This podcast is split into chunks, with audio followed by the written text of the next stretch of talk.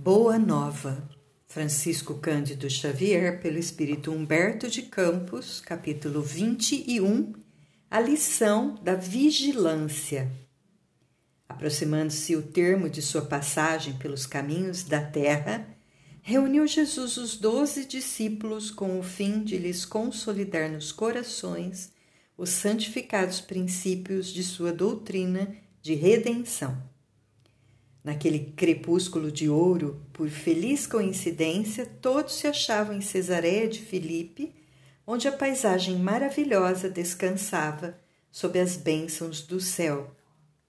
Jesus fitou serenamente os companheiros e, ao cabo de longa conversação, em que lhes falara confidencialmente dos serviços grandiosos do futuro, perguntou com afetuoso interesse: interesse que dizem os homens a meu respeito? De alguma sorte terão compreendido a substância de minhas pregações? João respondeu que seus amigos o tinham na conta de Elias, que regressara ao cenário do mundo depois de se haver levado ao céu num carro flamejante. Simão, o Zelote, relatou os dizeres de alguns habitantes de Tiberíades que acreditavam ser o mestre o mesmo João Batista ressuscitado. Tiago, filho de Cleófas, contou que ouvira dos judeus na sinagoga, os quais presumiam no Senhor, o profeta Jeremias. Jesus escutou-lhes as observações com o habitual carinho e inquiriu: Os homens se dividem nas suas opiniões, mas vós, os que tendes comungado comigo a todos os instantes. Quem dizeis que eu sou? Certa perplexidade abalou a pequena assembleia. Simão Pedro, porém, deixando perceber que estava impulsionado por uma energia superior, exclamou comovidamente: Tu és o Cristo, o Salvador, o Filho de Deus vivo.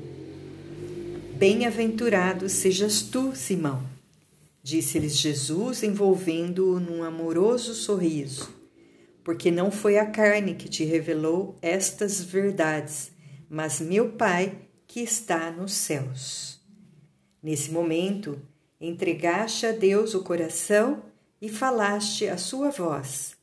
Bendito sejas, pois começas a edificar no Espírito a fonte da fé viva. Sobre essa fé edificarei a minha doutrina de paz e esperança, porque contra ela jamais prevalece, prevalecerão os enganos desastrosos do mundo. Enquanto Simão sorria, confortado com o que considerava um triunfo espiritual, o mestre prosseguiu esclarecendo à comunidade quanto à revelação divina no santuário interior do espírito do homem, sobre cuja grandeza desconhecida o cristianismo assentaria suas bases no futuro. No mesmo instante, preparando os companheiros para os acontecimentos próximos, o Messias continuou dizendo: Amados, importa que eu vos esclareça o coração a fim de que as horas tormentosas que se aproximam não cheguem a, a vos confundir o entendimento. Através da palavra de Simão tivestes a claridade reveladora. Cumprindo as profecias da Escritura, sou aquele pastor que vem a Israel com o propósito de reunir as ovelhas tresmalhadas do imenso rebanho. Venho buscar as dracmas perdidas do tesouro de nosso Pai. E qual o pegureiro que, dá, que não dá testemunho de sua tarefa ao dono do redil? É indispensável, pois, que eu sofra. Não tardará muito o escândalo que me há de envolver em suas malhas sombrias faz-se mister o cumprimento da palavra dos grandes instrutores da revelação dos céus que me precederam o caminho. Está escrito que eu padeça e não fugirei ao testemunho. Havendo pequena pausa na sua locução, Felipe aproveitou para interrogar emocionado: Mestre, como pode ser isso se sois o modelo supremo da bondade? O sofrimento será então o prêmio às vossas obras de amor e sacrifício? Jesus, no entanto, sem trair a serenidade de seu sentimento, retrucou: Vim ao mundo para o bom trabalho e não posso ter outra vontade senão a que corresponda aos sábios desígnios daquele que me enviou. Além de tudo, minha ação se dirige aos que estão escravizados no cativeiro do sofrimento, do pecado, da expiação. Instituindo na terra a luta perene contra o mal, tenho de dar o legítimo testemunho dos meus esforços. Na consideração de meus trabalhos, necessitamos ponderar que as palavras dos ensinos somente são justas quando selada, seladas com a plena demonstração dos valores íntimos. Acreditais que um náufrago pudesse sentir o conforto de um companheiro que apenas se limitasse a dirigir-lhe a voz amiga lá da praia em segurança? Para salvá-lo, será indispensável ensinar-lhe o melhor caminho de livrar-se da voragem destruidora. Nunca tão só com exortações, mas atirando-se igualmente às ondas, partilhando dos mesmos perigos e sofrimentos. O fardo que sobrecarrega os ombros de um amigo será sempre mais gravado em seu peso se nos pusermos a examiná-lo, muitas vezes guiados por observações inoportunas. Ele, entretanto, se tornará suave e leve para aquele a quem amamos, se o tomarmos com os nossos esforços sinceros, ensinando-lhe como se pode atenuar o peso nas curvas do caminho. Os apóstolos entreolharam-se surpresos e o Messias continuou: Não espereis por triunfos que não o teremos sobre a terra de agora. Nosso reino ainda não é, nem pode ser, deste mundo. Por essa razão, em breves dias, não obstante as minhas aparentes vitórias, entrarei em Jerusalém para sofrer as mais penosas humilhações. Os príncipes dos sacerdotes me coroarão a fronte com suprema ironia Seria arrastado pela turba como um simples ladrão.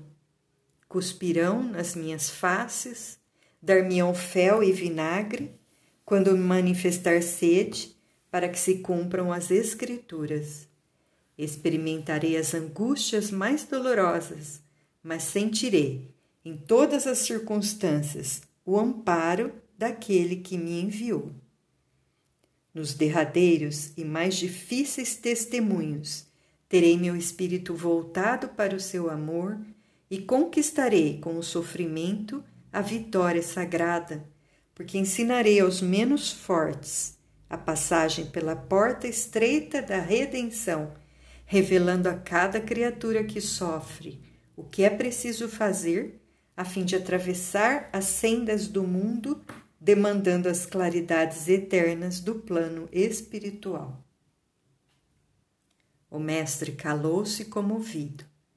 A pequena assembléia deixava transparecer sua surpresa indefinível, sem compreender a amplitude das advertências divinas.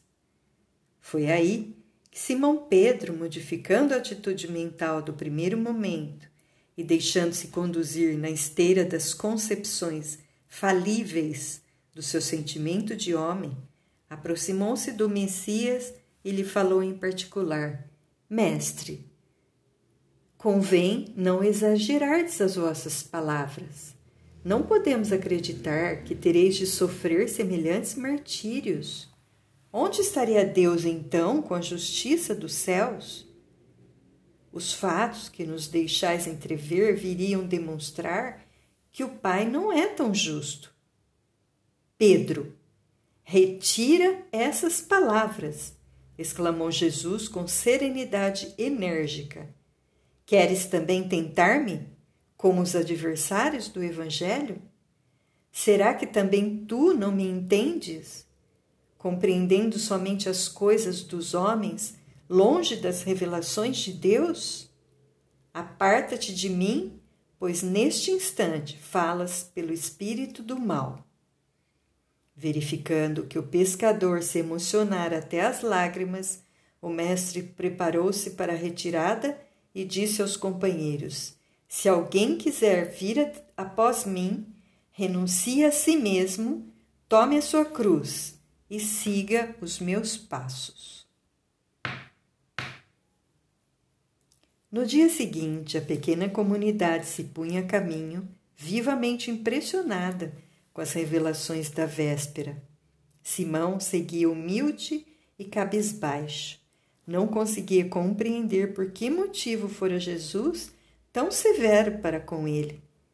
Em verdade, ponderara melhor suas expressões irrefletidas e reconhecera que o Mestre lhe perdoara pois observava que eram sinceros o sorriso e o olhar compassivo que o envolviam numa alegria nova.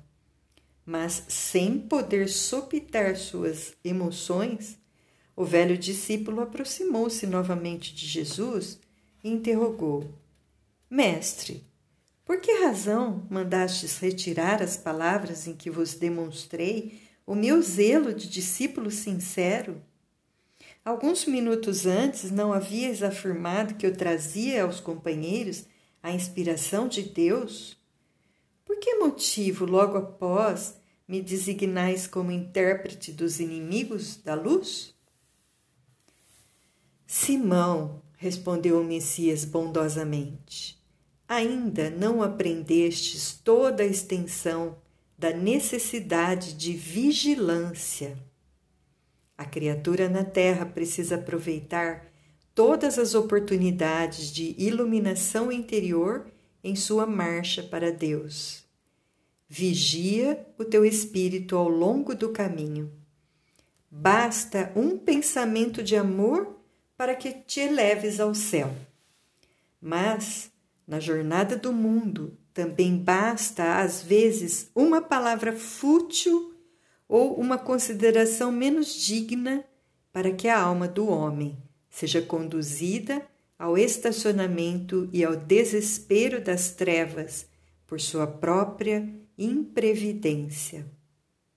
Nesse terreno, Pedro, o discípulo do Evangelho terá sempre imenso trabalho a realizar, porque pelo reino de Deus é preciso resistir às tentações dos entes amados na terra, aos quais, embora ocupando nosso coração, ainda não podem entender as conquistas santificadas do céu.